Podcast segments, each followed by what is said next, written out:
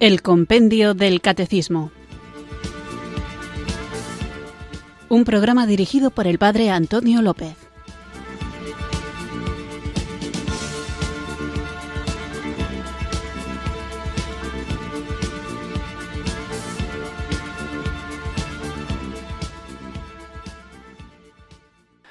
Muy buenas tardes, queridos oyentes de Radio María. Recibido un cariñoso saludo desde Irurzun, en Navarra, quienes sintonizáis una tarde más esta radio que cambia vidas, esta emisora de la Virgen, Radio María, para escuchar el programa El Compendio del Catecismo, nuestro espacio diario de formación católica en el que tratamos de conocer la fe que queremos vivir, compartir y defender. Y para profundizar conocer y después poder vivir, compartir y defender nuestra fe, nos servimos del libro El Compendio del Catecismo que da título al programa y hace de guion. Por eso cada día trato de dedicar la hora del espacio de Radio María a una de las preguntas del compendio del catecismo.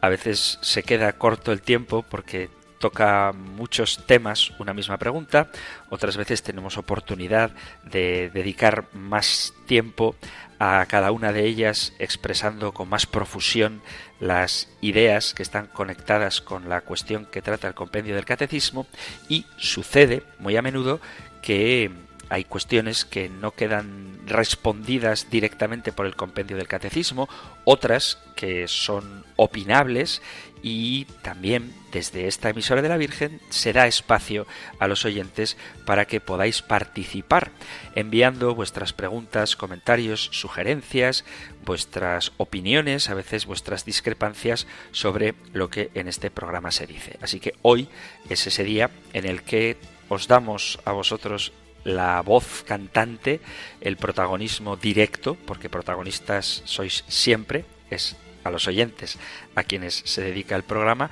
pero de una manera especial en estos días en los que no respondo a las preguntas del compendio del catecismo, sino a lo que vosotros habéis enviado. Y como tengo la mala costumbre, y no sé si algún día podré corregirme en esto, de que dedico mucho tiempo a pocas preguntas, porque me parecen interesantes y creo que ya que tenemos la oportunidad de hacerlo, es bueno profundizar en ellas. No me entretengo mucho más en esta introducción, sino que directamente vamos a invocar el don del Espíritu Santo para que nos ilumine a todos a la hora de comprender todo aquello que nos inquieta, que sea Él quien nos dé la luz de su sabiduría, de su conocimiento, de su ciencia, de su entendimiento, de todos sus dones y cuanto necesitamos para llevar a cabo nuestra misión en el mundo, porque no somos cristianos solamente en nuestro interior, sino que estamos puestos como luz y sal de la tierra, y eso implica tener la capacidad de saber dar respuesta a todos aquellos interrogantes que surgen de nosotros o que otros nos plantean. Quien nos capacita para esta tarea es el Espíritu Santo, así que a Él invocamos con fe.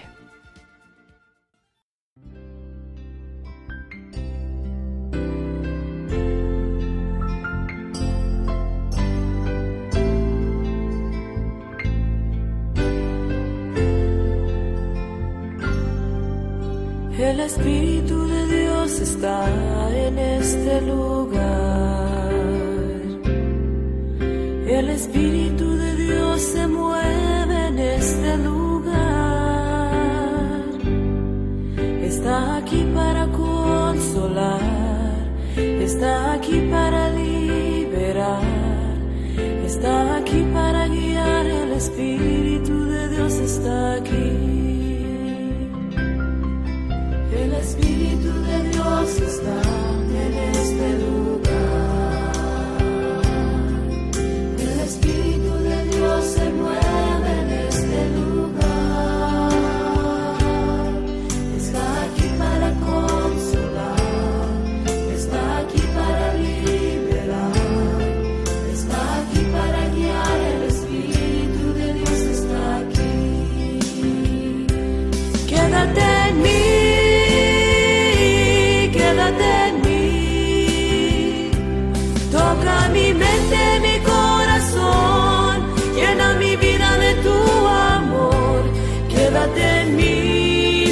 Espíritu, quédate en mí.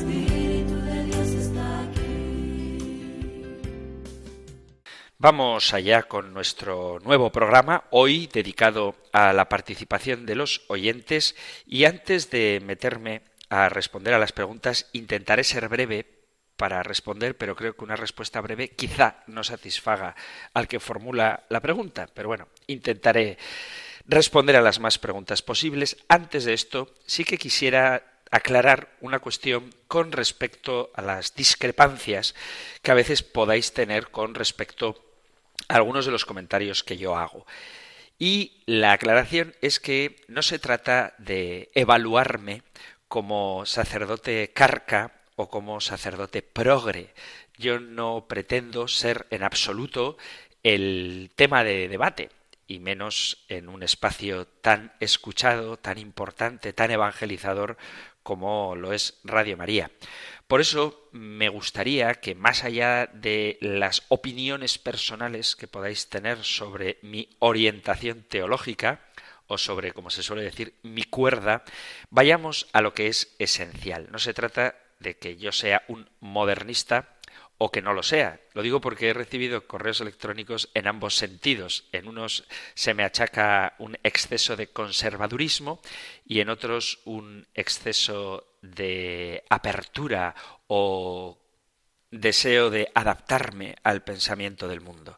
De lo que trato en el programa es de explicar cuál es la doctrina de la Iglesia. Y vuelvo a repetir algo que ya he dicho en más de una ocasión y que creo que es importante tener en cuenta, y es que dentro de la Iglesia existe flexibilidad y que no es bueno etiquetar a nadie de una cuerda o de otra, en un sentido o en el otro, sino saber si lo que se dice, más allá de las distintas posibilidades que hay a la hora de explicar las verdades de fe, encaja dentro de lo que la Iglesia enseña y en la práctica pastoral ser capaz de adaptarnos a las circunstancias concretas, históricas, sociales y culturales que nos toca vivir sin traicionar el legado del que la Iglesia es custodia.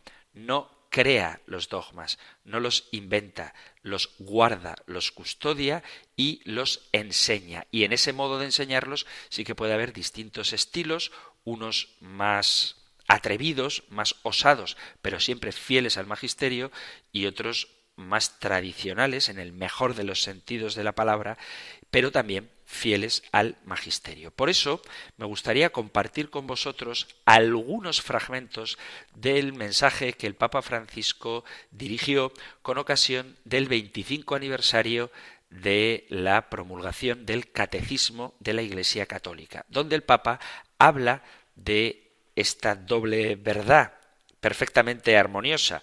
Por un lado, la fidelidad a lo recibido, lo inamovible del dogma, y por otro lado, la evolución en el modo de enseñar este dogma que no cambia. Y creo que es una cosa que es bueno saber distinguir.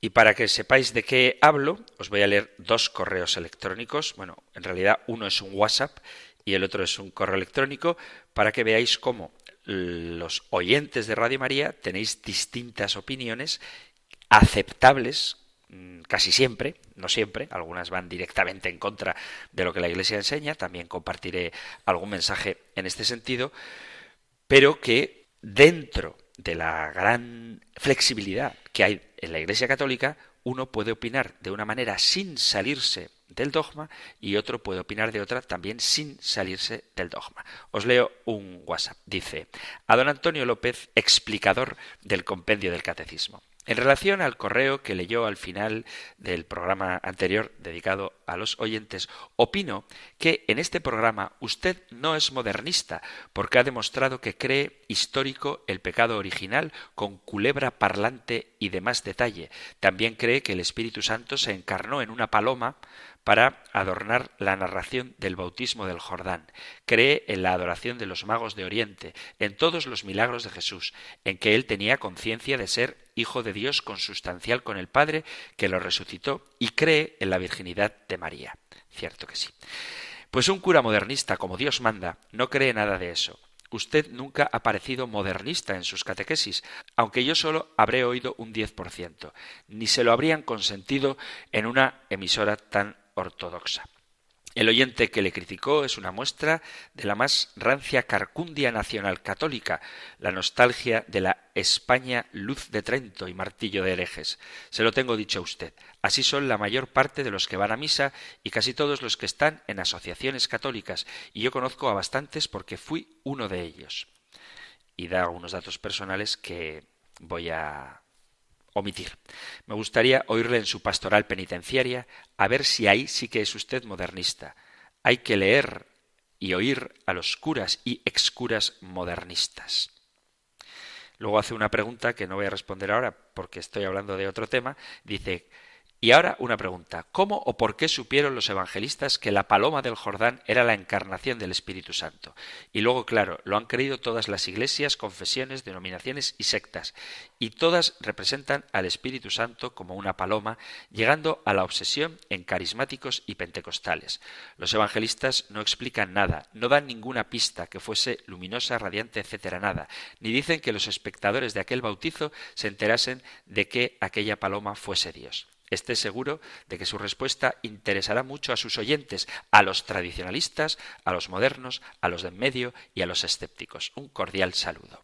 Pues efectivamente no soy modernista y he dicho que no iba a responder a la pregunta, pero lo voy a hacer muy brevemente citando la Sagrada Escritura. ¿Por qué creemos que la paloma era el Espíritu Santo? ¿Por qué lo dice directamente el Evangelio de San Lucas? Leo capítulo 3 versículo a partir del 21. Sucedió que cuando todo el pueblo estaba bautizándose, bautizado también Jesús y puesto en oración, se abrió el cielo y bajó sobre él el Espíritu Santo en forma corporal como una paloma. Y vino una voz del cielo, tú eres mi hijo, yo te he engendrado hoy. Así que ¿Por qué sabemos que el Espíritu Santo era la paloma? Porque lo dice el Evangelio. ¿Por qué los evangelistas saben que el Espíritu Santo era la paloma? Porque, y esta es nuestra fe, ya lo hablamos en su momento cuando tratábamos la inspiración de la Sagrada Escritura, y si hay que volver a hablar de ello, hablaremos porque los autores del Evangelio están inspirados por el Espíritu Santo. Tened en cuenta que los Evangelios no solamente relatan no solamente narran acontecimientos como una crónica periodística, sino que interpretan lo que sucede, de tal manera que no solamente cuentan las cosas, sino que también interpretan las cosas. ¿Por qué sabe el evangelista que Jesús, lleno de compasión, se dignó multiplicar los panes y los peces? Porque sabemos que Jesús se compadecía de la multitud que andaba como ovejas sin pastor. Lo sabemos porque lo dicen los evangelistas y creemos en lo que dicen los evangelistas porque confiamos en la inspiración por parte del Espíritu Santo de los autores de la Sagrada Escritura. Así que no, no soy modernista, gracias a Dios, y que me conserve en la ortodoxia dogmática de la fe católica y por supuesto que cuando predico en la cárcel dice me gustaría escucharle en la cárcel a ver si usted es modernista. Cuando predico en la cárcel por supuesto que no soy modernista. La única diferencia que hay es que utilizo un lenguaje menos teológico, si queréis, que el que puedo utilizar mientras hago este programa y me permito algunas licencias litúrgicas. Si hay algún liturgista escuchándome, por favor, que tenga piedad de mí. Pero cuando estoy celebrando la misa en la cárcel, pues a veces toco la guitarra mientras celebro, o sea, repico y celebro misa a la vez.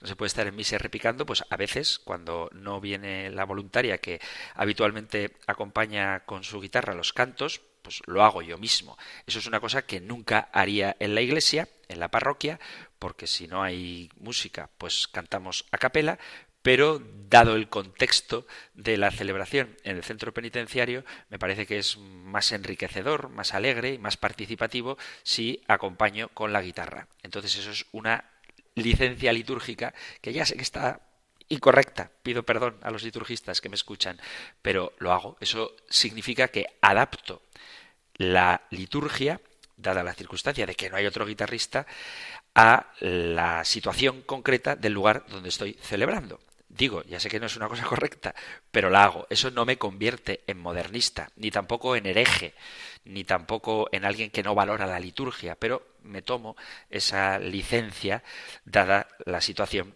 en la que estoy. También, por ejemplo, en el momento de la paz, en el rito de la paz, en vez de daos fraternalmente la paz y que damos la paz al de la derecha y al de la izquierda, y como mucho al de atrás y al de delante, pues en la cárcel, en el centro penitenciario, normalmente nos damos la paz todos con todos, con un fuerte apretón de manos o un abrazo. Eso en la parroquia sería un caos total. En el centro penitenciario, pues es una cosa que estrecha los lazos de fraternidad, es un gesto de afecto y me parece que es oportuno hacerlo así, aunque litúrgicamente pues quizá no sea del todo correcto. Y a eso me refiero cuando uno tiene que saber adaptarse a las circunstancias históricas, sociales y culturales del lugar donde le toca evangelizar. Si el Evangelio trata los milagros de Jesús, por supuesto que yo afirmo rotunda y categóricamente la historicidad de esos milagros y cuando hay que hablar del pecado se habla del pecado exactamente igual, solo que en un lenguaje con unas formas de expresión que son más comprensibles para la audiencia. Y eso ocurre también cuando uno está predicando, por ejemplo, en una misa con niños, no una misa de niños, que eso no existe. Cuando hay una misa con niños, pues la homilía suele ser más dialogada, como por cierto también lo es en la cárcel, porque se presta el espacio a que la gente pueda participar de una manera más activa que en la misa dominical de la parroquia. Pero eso no toca en absoluto, para nada, la verdad que se está predicando, ni la maravillosa, sacramental, real presencia de Jesucristo en la Eucaristía, cosa que con el favor de Dios jamás negaré, ni siquiera para complacer a los protestantes evangélicos que a veces se acercan a la Eucaristía. Si hay que ser firme en eso, se es firme. Lo que pasa es que de una manera mucho más cercana, más dialogada incluso de lo que se puede hacer en la parroquia. Pero eso no toca el dogma. Creo que me explico con claridad. Y ahora os comparto también el correo electrónico que envió el mismo oyente que se quejaba de la exhortación apostólica Amoris Leticia y dice Me han pasado la respuesta que dio usted en antena el viernes pasado a mi correo sobre sus comentarios a Amoris Leticia. Es evidente que yo no me refería a su desliz sin importancia sobre la persona de Jesucristo, sino a su actitud sobre Amoris Leticia. Amoris Leticia está causando muchos males y usted es cómplice. Insisto, mi crítica a usted es por lo de Amoris Leticia, no por lo que dijo el viernes que era por lo de la persona de Jesucristo. No manipule. Usted debería haber dicho que un oyente comentaba esto sobre Amoris Leticia, no sobre la persona de Jesucristo. Estudie esto y verá usted cómo se equivoca. Allá usted. Disculpe si le ha molestado mi modo teatral, pero yo ya he cumplido con mi obligación al decírselo. Estudie esto. Y me envía un enlace sobre un artículo escrito por un sacerdote a quien conozco personalmente y aprecio mucho a propósito de Amoris Leticia. En primer lugar, querido oyente, no me molesta en absoluto el modo teatral, al contrario, me, me, gusta cuando la gente se pone barroca, así que podéis expresaros con toda libertad. Y lo que sí quiero dejar claro es que yo no manipulé, yo no comenté lo que un oyente había escrito, sino que, como hago habitualmente, leí de forma literal el mensaje enviado normalmente leo los mensajes tal y como los mandáis. A veces hay pequeños errores, a veces sobre todo cuando se están escritos por WhatsApp, el autocorrector nos traiciona y corrijo esos errores y no leo el error, lo leo tal y como yo creo que se quería expresar el oyente y también omito cuando los dais los datos personales, pero leo los correos tal cual. Entonces no hay manipulación posible. Leí el correo electrónico y contesté a lo que yo entendía que me estaba diciendo usted o me estabas diciendo tú mediante ese mensaje. Pero al margen de todo esto, no podemos desconfiar de la asistencia del Espíritu Santo al Papa. Puede ser que haya cosas que requieran cierta interpretación, pero todo hay que leerlo con el principio de caridad. Y no me refiero ahora al principio de caridad como virtud teologal que debería ser la norma suprema en todo lo que hacemos los cristianos, sino a un modo de interpretar a nuestros interlocutores. Nunca como hoy, ha sido tan importante expresarse de manera clara e inequívoca. En nuestra era es especialmente común interpretar cada frase de la peor manera posible y buscar deliberadamente el desliz en cualquier discurso, en cualquier declaración o en cualquier manifestación pública. Buscar deliberadamente esto no es ser objetivo. Hoy en día, y no digo que sea el caso del oyente, pero hoy en día hay gente que se siente ofendida por todos y por todo. Y un antídoto contra este tipo de juegos es interpretar cada frase de la mejor manera posible. Es lo que en retórica se conoce como el principio de caridad, que nunca debemos atribuir a la maldad lo que puede ser simplemente otra opinión o una negligencia o una falta de matiz. Si leemos una declaración que consideramos errónea, nuestra primera reacción no debería ser la de atacar a quien la ha dicho. Antes de reaccionar impulsivamente, podemos asumir que no hemos entendido exactamente lo que quiso decir y por eso es bueno, cuando se puede hacer, pedir una explicación adicional. No es nada descabellado pensar que podemos haber interpretado mal un mensaje. Y este tipo de malentendidos es lo que da lugar a respuestas defensivas del tipo ¿estás diciendo que ocurre cuando intentamos reformular con nuestras propias palabras el argumento de nuestro interlocutor pretendiendo haber descubierto los motivos del interlocutor que normalmente son malignos? Por ejemplo, si alguien dice, solo es un ejemplo, por favor que nadie se me asuste, si yo digo, me parece que las mujeres deberían tener más cuidado al caminar solas por la noche. Habrá quien diga, ¿estás queriendo decir que las mujeres tenemos la culpa de que nos violen? Por supuesto que no estoy queriendo decir eso. No, podemos interpretarlo todo de la forma más torcida posible. Si el Santo Padre dice que hay que discernir y acompañar a las personas que viven en situación irregular. ¿Está queriendo decir el Papa que pueda acceder a la comunión cualquiera aunque esté viviendo en pecado? Por supuesto que no. Vamos a hacer una interpretación de los textos del Santo Padre y de todo desde el principio de caridad. Nosotros no debemos interpretar las intenciones detrás de las declaraciones. Hay que dar un salto para pensar que detrás de una afirmación existe una justificación, por ejemplo, en el ejemplo que os he puesto, de la violación. No es sensato pensar que se trate de decir que las mujeres deben caminar con cuidado cuando salen solas por la noche. No es sensato decir que lo que estoy queriendo afirmar es que la culpa de que les pase algo es de ellas. En la mayoría de los casos, lo normal es que se trate simplemente de una frase bien intencionada o, en el peor de los casos, ingenua.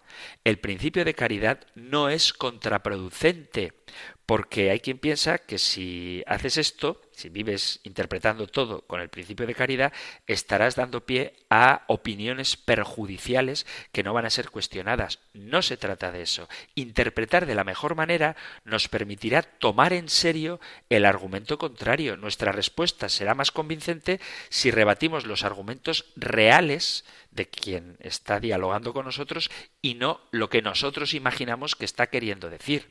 Lo opuesto al principio de caridad es lo que se conoce como la falacia del hombre de paja. Y esto sucede cuando tergiversamos la posición de nuestro oponente para argumentar algo que podamos atacar fácilmente es más fácil atacar a un espantapájaros, por eso se llama argumento del hombre, falacia del hombre de paja, que a una persona real. De la misma manera, es más fácil refutar una versión simplista y distorsionada de una idea que su argumento original.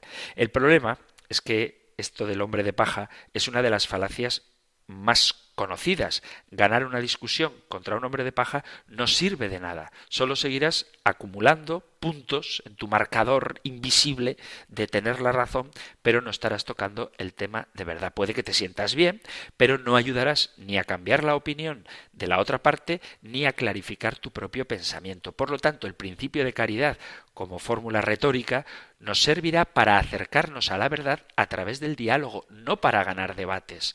Por lo tanto, yo animo a que leamos todo y de manera muy especial lo que dice el Papa con este principio de caridad. Y aunque me he propuesto responder a las más preguntas posibles, como yo sé que Amoris Leticia, y lo estáis manifestando en distintos correos electrónicos, genera algunas dificultades, voy a tratar de responder un poquito a cómo ha de interpretarse Amoris Leticia en concreto el capítulo 8 de esta exhortación apostólica. Pero antes vamos a hacer una breve pausa musical.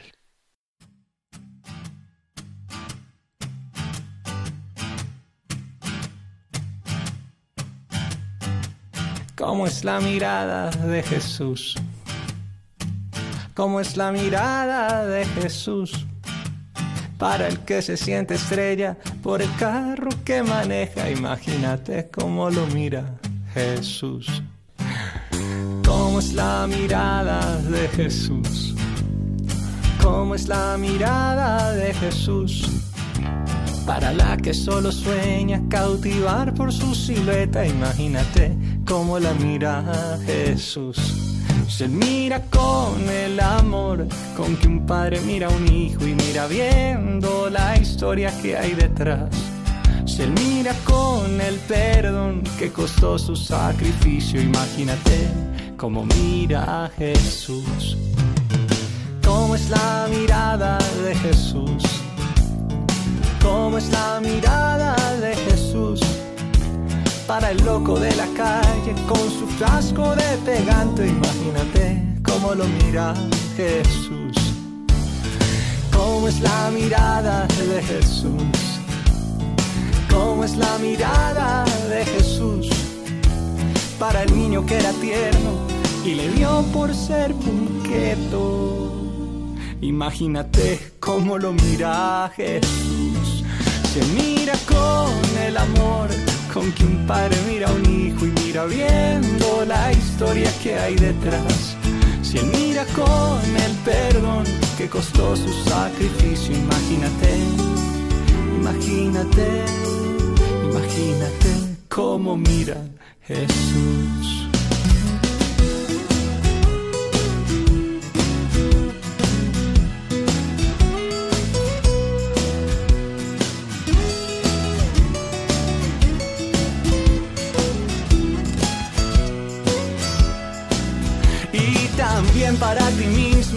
En aquellos días fríos, para aquel que es tu enemigo y así tengas mil motivos, para aquel hombre malvado que fue un niño maltratado. Imagínate cómo mira Jesús. Si él mira con el amor con que un padre mira a un hijo y mira viendo la historia que hay detrás si él mira con el perdón que costó su sacrificio, imagínate, imagínate, imagínate cómo mira Jesús.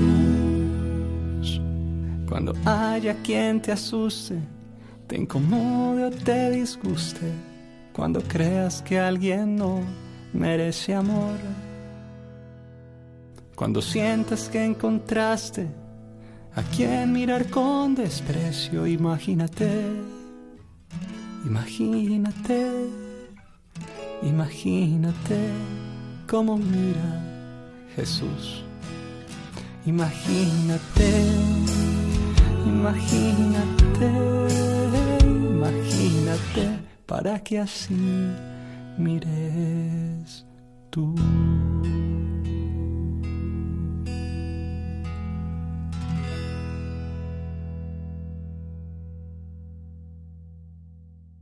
Estás en Radio María escuchando el programa El Compendio del Catecismo, nuestro espacio diario de formación católica en el que de lunes a viernes de 4 a 5 de la tarde tratamos de conocer la fe que queremos compartir, vivir y defender. De 4 a 5 de la tarde si nos escuchas desde la península, si nos escuchas desde las Islas Canarias, de 3 a 4 de la tarde. Estoy tratando de responder a las preguntas de los oyentes y me vais a permitir que me centre en algo que dedicaríamos un programa entero o varios para poder explicarlo. Pero como no hay ninguna pregunta del compendio del catecismo dedicada a Amoris Leticia, porque ésta se escribió después del compendio del catecismo, voy a tratar de ver el modo como interpretar el capítulo octavo de la exhortación apostólica Amoris Leticia que tanto ha dado que hablar. Hay que dejar claro que este capítulo octavo es una vía pastoral, no se trata de un dogma, no se trata de una cuestión teológica, sino de una cuestión pastoral.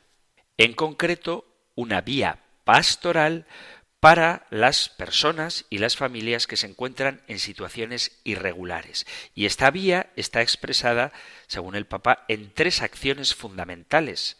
Y nadie que tenga un corazón evangelizador puede negar que estas tres acciones sean buenas. Acompañar, discernir e integrar. Y el objeto común que tienen estas tres acciones es la fragilidad.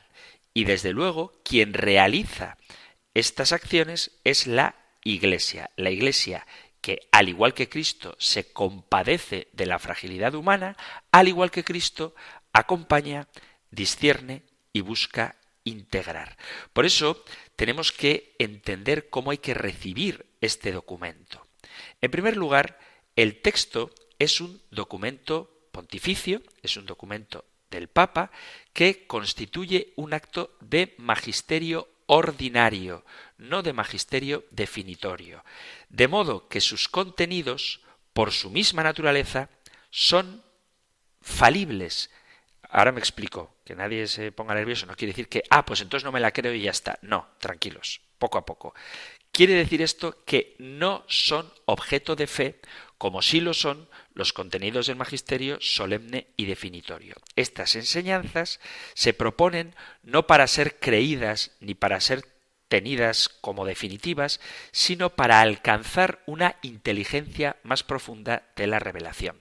A este tipo de documentos se les debe se les debe un asentimiento religioso de la voluntad y del entendimiento. La negación pertinaz de un texto de esta naturaleza en su conjunto constituye un acto temerario, pero no un pecado contra la fe. Ojo, el hecho de que no sea un pecado contra la fe no significa que se pueda rechazar a la ligera. Sería un acto temerario. De modo que la primera sugerencia a la hora de acercarnos al texto es recibirlo en un sentido religioso para alcanzar una inteligencia más profunda respecto a la pastoral que debemos hacer como Iglesia, manifestando una confianza filial madura que sepa leer el texto en su conjunto y en dependencia interpretativa con el resto del magisterio. Es decir, no podemos leer solo el capítulo octavo de Amoris Leticia como si el Papa Francisco no hubiese dicho nada nunca al respecto del matrimonio o como si los papas anteriores y el magisterio de la Iglesia jamás hubiera hablado de este tema. Hay que leerlo en conjunto y dependencia interpretativa con el resto del magisterio. Ahora bien, en relación a las doctrinas que dice el magisterio no definitivo, la adhesión, que hay que tenerla, requiere un grado diferenciado según la mente y la voluntad manifestada que se hace patente especialmente por la naturaleza del documento y por la frecuente proposición de la misma doctrina o por el tenor de las expresiones verbales. En este sentido, podemos decir que el grado de adhesión requerido en cada documento pontificio está determinado, en primer lugar, por el mismo documento en la voluntad manifiesta del Santo Pontífice a través del lenguaje utilizado. Y en segundo lugar, está determinado por su integración orgánica en el magisterio continuado de la Iglesia, es decir, por la frecuencia de las proposiciones pontificias en la misma doctrina. Conforme a estos principios dogmáticos que la misma Iglesia ha dispuesto para la adhesión diferenciada de los documentos pontificios, podemos afirmar que Amoris Leticia no es una resolución en sentido estricto de las discusiones doctrinales, morales y pastorales. Por el contrario, si bien pretende establecer una cierta unidad de doctrina y de praxis, admite la posibilidad de que junto con ella subsistan distintas interpretaciones. Pero que haya distintas interpretaciones no significa que quien lo interpreta de modo distinto que tú sea un hereje. En razón de esta posibilidad, el Papa Francisco añade un imperativo que es muy relevante para determinar el carácter de la adhesión de vida. Dice el Papa, la complejidad de los temas planteados nos mostró la necesidad de seguir profundizando con libertad algunas cuestiones doctrinales, morales, espirituales y pastorales. La reflexión de los pastores y teólogos, si es fiel a la Iglesia, honesta, realista y creativa, nos ayudará a encontrar mayor claridad. De modo que la recepción del texto debe considerar tanto su carácter específico no resolutorio como la necesidad de continuar la reflexión a partir del texto en fidelidad a la Iglesia para alcanzar mayor claridad. El capítulo octavo de Amoris Leticia, que es el que más controversias ha provocado, el Papa Francisco manifiesta que su deseo, y esto sí que lo ha conseguido, es que todos se vean interpelados por él. De modo que es necesario aceptar la interpelación que el Papa Francisco propone en este capítulo. Esta provocación está presentada como una invitación a la misericordia y al discernimiento pastoral, que a su vez oriente la reflexión, el diálogo y la praxis pastoral. Por lo tanto, la interpelación invita a la misericordia y al discernimiento, cosa que me temo que a veces falta. Suscita la reflexión dialogante y propone una pastoral especial capaz de ofrecer aliento, estímulo y ayuda. No se trata de condenar a los que viven en situación irregular o de pecado, sino de dialogar con ellos y reflexionar sobre cuál es el modo adecuado en el que debemos tratarles en el sentido pastoral de la palabra. Debido a esto, los mismos contenidos del documento admiten interpretaciones diversas, incluso algunas de ellas probablemente contradictorias. Este hecho, por sí mismo, unido a lo señalado anteriormente, implica que la recepción eclesial del documento exige la colaboración de teólogos y pastores a través de la reflexión. En este sentido, tenemos que presentar un camino para la integración teológica y pastoral de esa provocación que el Papa Francisco ha hecho.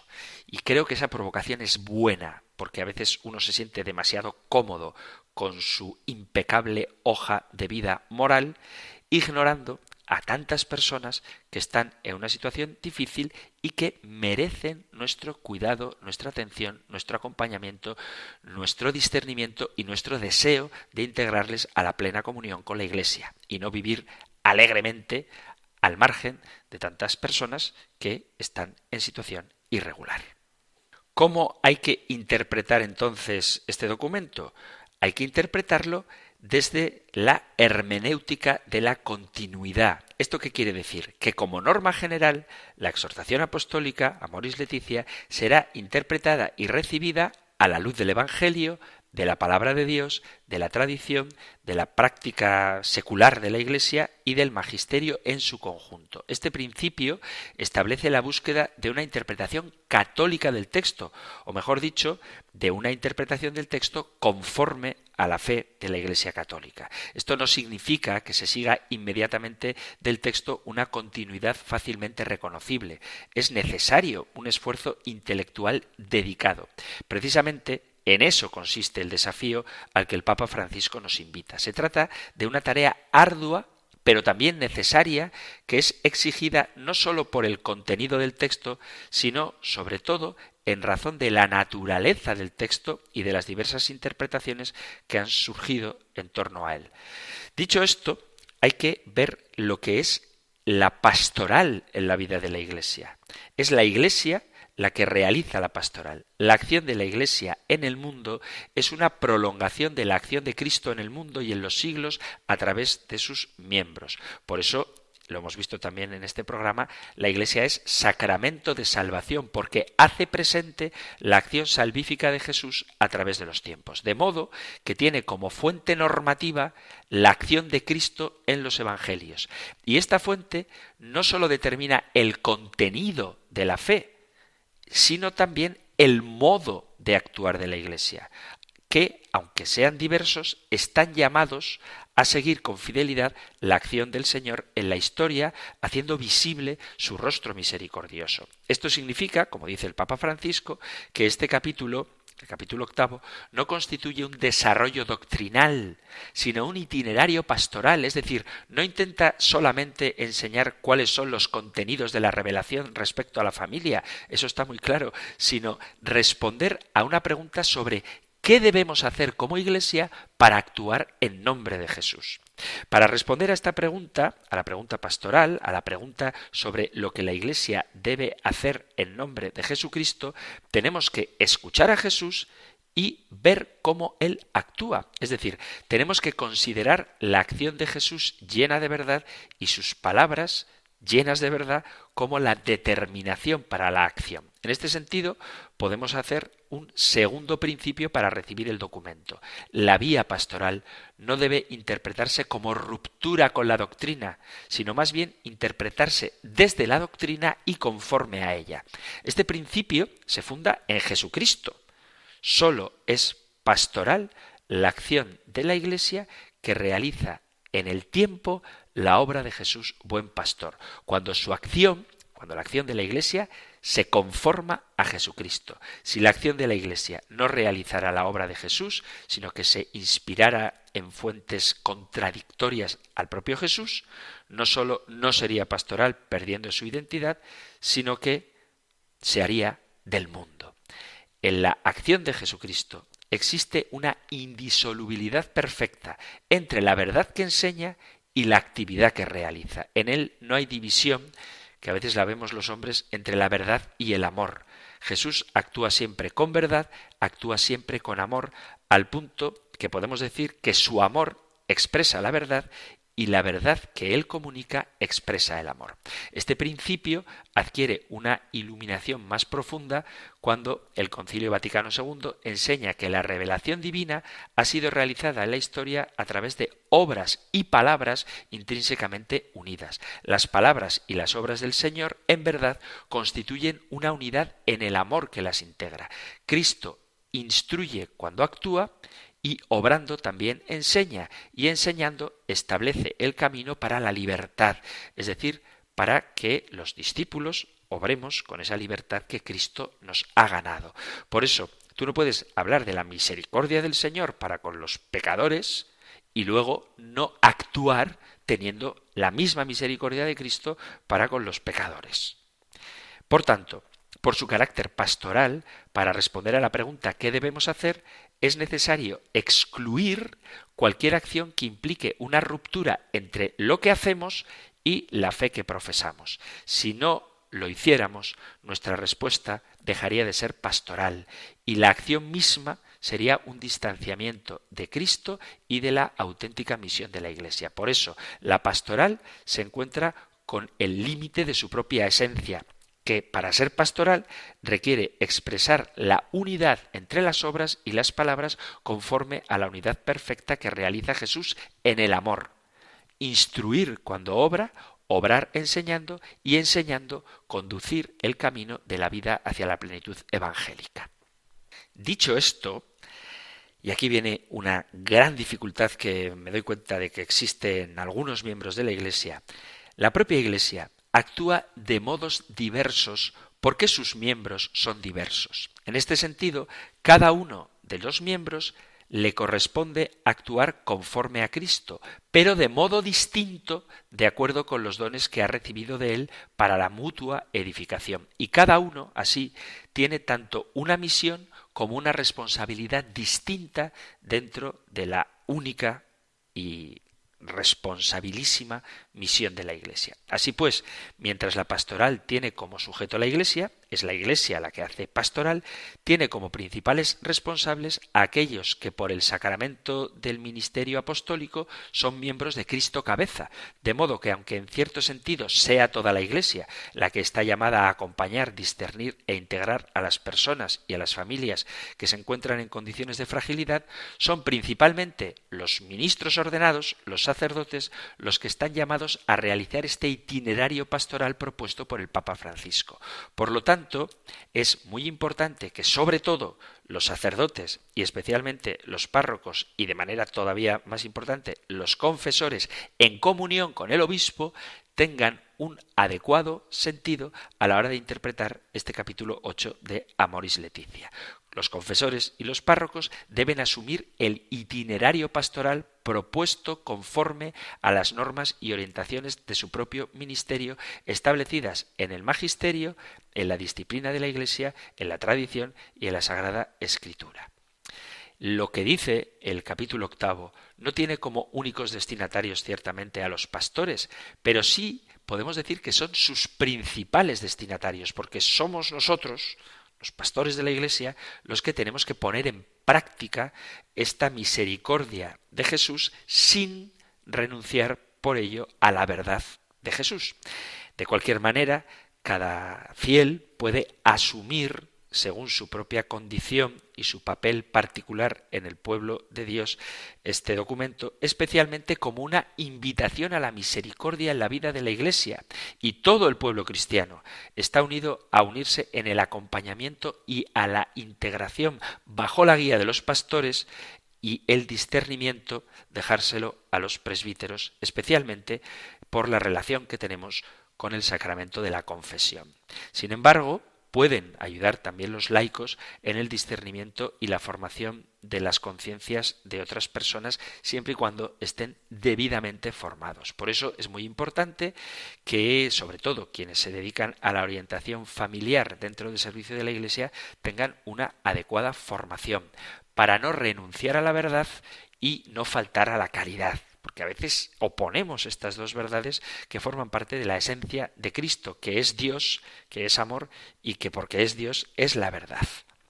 La norma suprema de toda acción pastoral de la Iglesia es la salvación de las almas. Y esto es algo que no debemos olvidar, porque toda acción está determinada por su finalidad, de modo que asumir con claridad la finalidad de la acción evita perder el sentido de lo que hacemos y evita también que deformemos el sentido de lo que hacemos. La finalidad de la pastoral es la salvación de las almas. Toda acción de la Iglesia está dirigida en primer lugar a la salvación de las almas y en segundo lugar a la transformación de las realidades humanas conforme a la verdad del Evangelio. De modo que el orden y el sentido del itinerario pastoral que se propone está determinado por su servicio a la salvación de las almas de aquellas personas que viven en medio de diversas situaciones dramáticas la fragilidad de una condición irregular. En este sentido, podemos decir que los medios propuestos, acompañar, discernir e integrar, son medios que están determinados por la única finalidad en la que adquieren su especificidad propia. Están ordenados a conducir a las personas desde la fragilidad que experimentan a la plenitud de vida evangélica a la que están llamadas y, por lo tanto, a la ruptura con el pecado en la conversión Dicho esto, podemos reconocer que hay un tercer principio a la hora de recibir el documento y es la atención pastoral, o sea, la salvación de las almas. Y por último, porque se nos acaba el tiempo, hay que centrarse en cuál es el destinatario de esta pastoral especial. Y el destinatario es la fragilidad y la irregularidad no estamos dirigiéndonos a personas santas, estamos dirigiéndonos a personas que experimentan su propia fragilidad. El destinatario de la pastoral que propone el Papa Francisco no está reducido a un solo tipo de casos, incluye a todas aquellas personas que por su estado de vida habitual se encuentran en una situación objetiva de pecado. No negamos que están en una situación objetiva de pecado y que por diversas circunstancias requieren una atención pastoral especial para superar la persistencia a través de un camino gradual de conversión que provea lo necesario a su situación concreta. En este sentido, podemos decir que el alcance de lo que el Papa propone es mucho más amplio que esos reduccionismos simples que muchas veces se han tratado de presentar como destinatarios de la pastoral en esta propuesta, como si Amoris Leticia fuera solamente para los divorciados vueltos a casar, no son los únicos destinatarios, no se habla solo de ellos, sino de todas las personas que viven en una situación habitual de pecado objetivo. Por lo tanto, el punto de partida de esta pastoral especial, aunque es diverso en cada caso, tiene un aspecto común. La gente que vive en persistencia en un pecado habitual y la fragilidad que experimentan respecto de él. De modo que la propuesta pastoral no pretende de ninguna manera negar el punto de partida, sino todo lo contrario, pretende reconocerlo con toda su complejidad para poder conducir con amor a cada persona que experimenta esta condición hacia el punto de llegada que está determinado por eso que hemos hablado hace poco, que es la salvación del alma, Dicho de otra manera, el camino de conversión, la ruptura con el pecado y la plenitud evangélica. Por eso, un elemento importante que habla el Papa Francisco muchas veces es la Iglesia que debe exhortar, buscar, encontrar, invitar, llamar y salir a la búsqueda de aquellos que se encuentran en la periferia existencial de la que tanto habla el Papa Francisco, para dar la respuesta que cada destinatario pueda asumir en su propia libertad, por supuesto, con el auxilio misterioso de la gracia que es imprescindible para poder desarrollar un itinerario pastoral específico en cada caso. O sea que para poder emprender este camino se requiere afrontar el desafío de la Iglesia con valentía, con creatividad, con amor, pero al mismo tiempo se requiere que la persona o la familia que se encuentra en esta situación quiera también enfrentar el desafío evangélico con sus exigencias pastorales. Por último, lo que se trata es de desarrollar una opción pastoral por la fragilidad, que no significa aceptar esta moral de la fragilidad que establece la debilidad como criterio de la norma. Por ello es importante considerar que es inaceptable el intento, que en realidad es un pretexto, de hacer de la propia debilidad el criterio de verdad moral.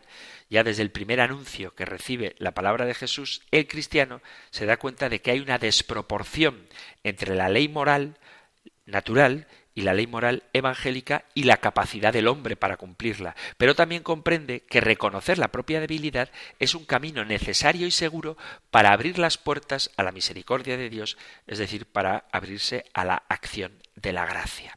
Entonces, Amoris Leticia es un camino pastoral que pretende acercar a los alejados, reconociendo su situación de pecado objetivo, pero no abandonándolos, sino tratando de acompañarles para que en un proceso que será largo, difícil y que requiere mucho discernimiento de conversión, puedan salvar su alma, que eso es lo único que la Iglesia pretende en todas sus acciones pastorales. Espero que con este comentario quede clara cuál es la intención de Amoris Leticia y que no genere en los fieles de buena voluntad ese desconcierto que muchas veces viene dado por una lectura superficial del documento y por una comodidad a la hora de implicarnos en la tarea pastoral. Como estos están en pecado, fuera. Como yo estoy en gracia, dentro. No, yo estoy dentro si estoy en gracia. ¿Y qué hago con los que están fuera? Acordaos de que el Señor se sirve de nosotros como se sirvió a los inicios de los apóstoles y todos, movidos por el Espíritu Santo, estamos llamados a dar a conocer su bondad, su misericordia y su llamada a la conversión que jamás se puede hacer desde el rechazo, sino desde la acogida y el deseo de integrar. Y para integrar es preciso acompañar. Terminamos ahora nuestro programa. Ya sé que lo he dedicado prácticamente todo a, a Moris Leticia y no he comentado, como decía al principio, el texto del Papa Francisco con ocasión del 25 aniversario del Catecismo, pero tendremos ocasión de hablar de ello en otro día. Os animo a que interpretemos siempre desde el principio de caridad y que cuando enviéis vuestros mensajes los tengáis también presente este principio de caridad, no solamente como recurso dialéctico, sino sobre todo como norma suprema de la vida cristiana. Si hay algo que queráis compartir, alguna pregunta que formular, alguna aclaración que exigir o alguna discrepancia que debatir, podéis hacerlo, como siempre, enviando vuestros planteamientos al correo electrónico compendio arroba radiomaria.es, compendio arroba radiomaria.es o al número de teléfono de WhatsApp 668 594 383 668 594 383. Os agradezco a quienes escribís al programa, os agradezco a quienes lo escucháis y si seguís interesados en formaros en vuestra fe católica, os emplazo para un nuevo programa. Terminamos recibiendo la bendición del Señor. El Señor te bendiga y te guarde, el Señor ilumine su rostro sobre ti y te conceda su favor, el Señor te muestre su rostro y te conceda la paz. De todo corazón, gracias por estar ahí, gracias por escuchar el compendio del catecismo y si así lo deseáis, volveremos a encontrarnos en un próximo programa. Un fuerte abrazo.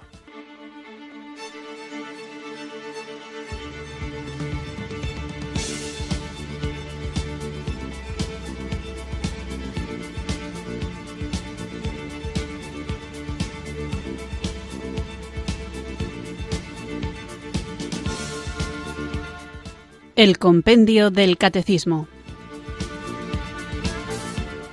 Un programa dirigido por el Padre Antonio López.